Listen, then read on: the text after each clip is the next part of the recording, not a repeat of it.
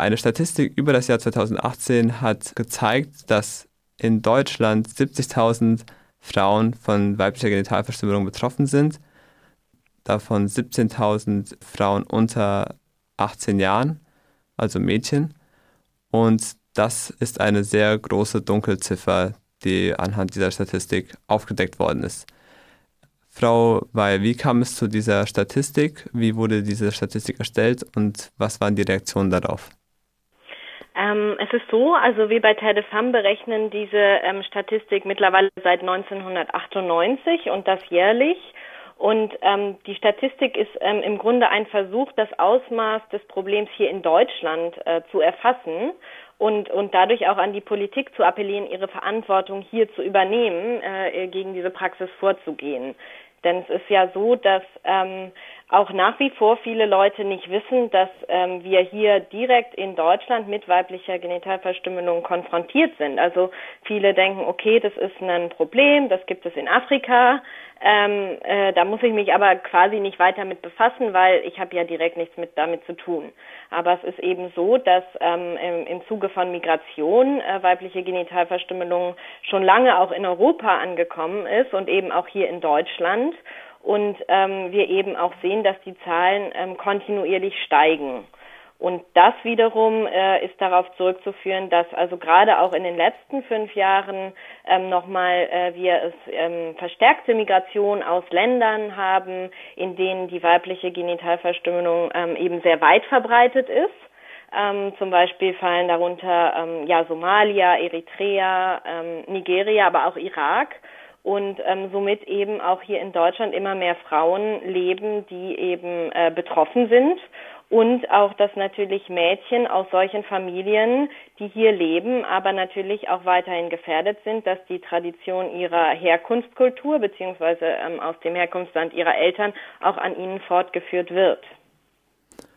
Gab es dann äh, anlässlich dieser schockierenden Zahlen auch schon Reaktionen seitens äh, der Politik also es ist schon so, dass die Politik in den letzten Jahren ähm, ähm, das ähm, Problem auf ihre Agenda aufgenommen hat, gerade weil die Zahlen jetzt nochmal drastisch gestiegen sind. Ähm, also es gibt ähm, in den einzelnen Bundesländern verschiedene Initiativen, die eben äh, äh, zu der ja dazu arbeiten. Also einerseits gibt es Aufklärungsprojekte in den betroffenen ähm, praktizierenden Communities. Ähm, es werden Fachkräfte geschult, ähm, aber grundsätzlich ist es so, dass es natürlich bei weitem noch nicht genug ist. Also bei diesen bei rund ja 70.000 betroffenen Frauen und weiteren äh, 17.000 bedrohten Mädchen hierzulande ist es natürlich so, dass diese Arbeit deutlich intensiviert werden müsste. Und in dem Schreiben haben sie auch darauf aufmerksam gemacht, dass vor allem auch im weltweiten Kontext eine äh, sogenannte Medikalisierung, also eine Rechtfertigung seitens der Medizin stattfindet. Wie wird das äh, begründet und wer spricht da sich für aus? Mhm.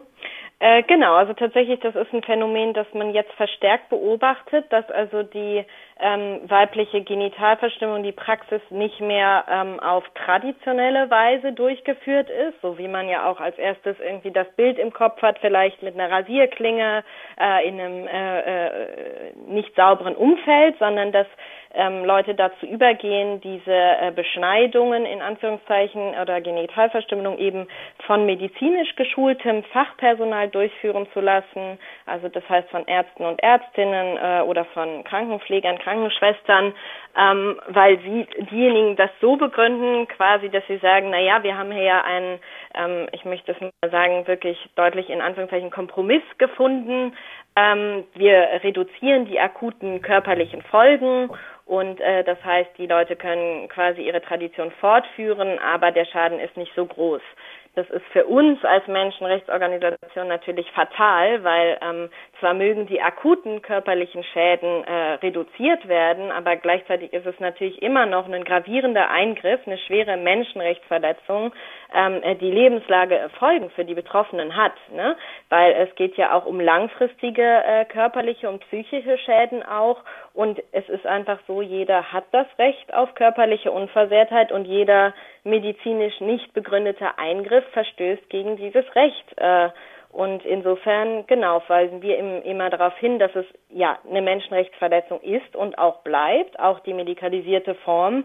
Äh, und deswegen verurteilen wir diese äh, ja, neue Form schwer. Und finden solche Eingriffe in Kliniken auch hier in Deutschland statt oder in Ländern, in denen das ver äh, eindeutig verboten ist?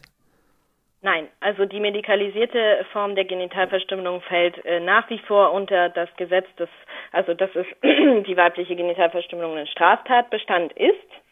Ähm, das ist in allen europäischen Ländern ganz klar geregelt. Das ist auch in vielen ähm, in Drittländern so geregelt. Aber trotzdem ist es natürlich so, dass eben äh, in, in einem inoffiziellen Rahmen diese Eingriffe vorgenommen werden.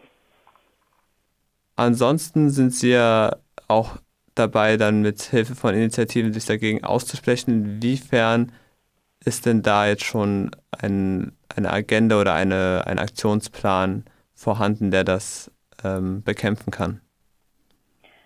Also wir äh, setzen auf unterschiedlichen Ebenen an. Also der Großteil, wir sagen ganz klar, Prävention ist der Schlüssel, also Aufklärung, Aufklärung, Aufklärung. Ähm, das heißt, wir gehen durch oder wir schulen Menschen aus praktizierenden Communities rund um das Thema weibliche Genitalverstümmelung, also um die Folgen, was hat es damit zu tun, äh, dass es eben keine religiöse Verpflichtung ist, ähm, dass es ähm, äh, ja, schwere äh, äh, Folgen für Betroffene hat, sowohl äh, auf deren körperliche Gesundheit als auch auf die psychische Gesundheit und bilden diese Leute sozusagen zu MultiplikatorInnen aus, die dann wiederum in ihren eigenen Communities aufklären. Denn es ist immer noch so, dass das Wissen äh, rund um diese Praxis relativ gering ist. Also äh, dadurch, dass es ja auch stark tabuisiert ist und man nicht darüber redet, ähm, werden viele der, der ähm, gesundheitlichen Folgen gar nicht in Zusammenhang gebracht mit der Praxis.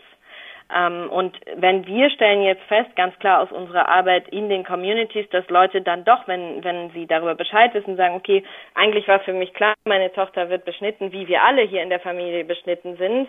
Aber jetzt, wo ich weiß, was das für Auswirkungen für, für, de, für meine Tochter hätte, lasse ich sie nicht beschneiden. Also man merkt tatsächlich, dass diese Aufklärungsarbeit wirkt und das ähm, Wissen im Grunde äh, ja der Schlüssel äh, zur Abschaffung der Praxis ist. Ähm, parallel dazu sagen wir aber und ähm, machen das auch äh, selber sehr deutlich, dass äh, wir For Fachkräfte fortbilden. Also all diejenigen, die ähm, in, in ihrem Berufsleben in Kontakt sind mit Betroffenen oder auch mit äh, bedrohten Mädchen, müssen sensibilisiert werden. Ähm, zum Beispiel ähm, ErzieherInnen oder LehrerInnen müssen geschult sein zu FGM, äh, also weiblicher Genitalverstimmung, damit sie überhaupt in der Lage sind, zu erkennen, wann ein Mädchen gefährdet ist. Ne? Also wenn zum Beispiel ähm, ja ein Mädchen, eine Schülerin in der Grundschule erzählt, sie fährt irgendwie mit ihren Eltern in, in deren Heimat Senegal und ähm, da wird es eine große Feier geben und sie freut sich schon drauf, dann ähm, wäre das sicherlich ein Punkt, wo man genauer hinhören müsste. Aber dazu muss die Lehrerin oder der Lehrer natürlich wissen, okay, es gibt weibliche Genitalverstümmelung. Sie wird unter anderem in Senegal praktiziert.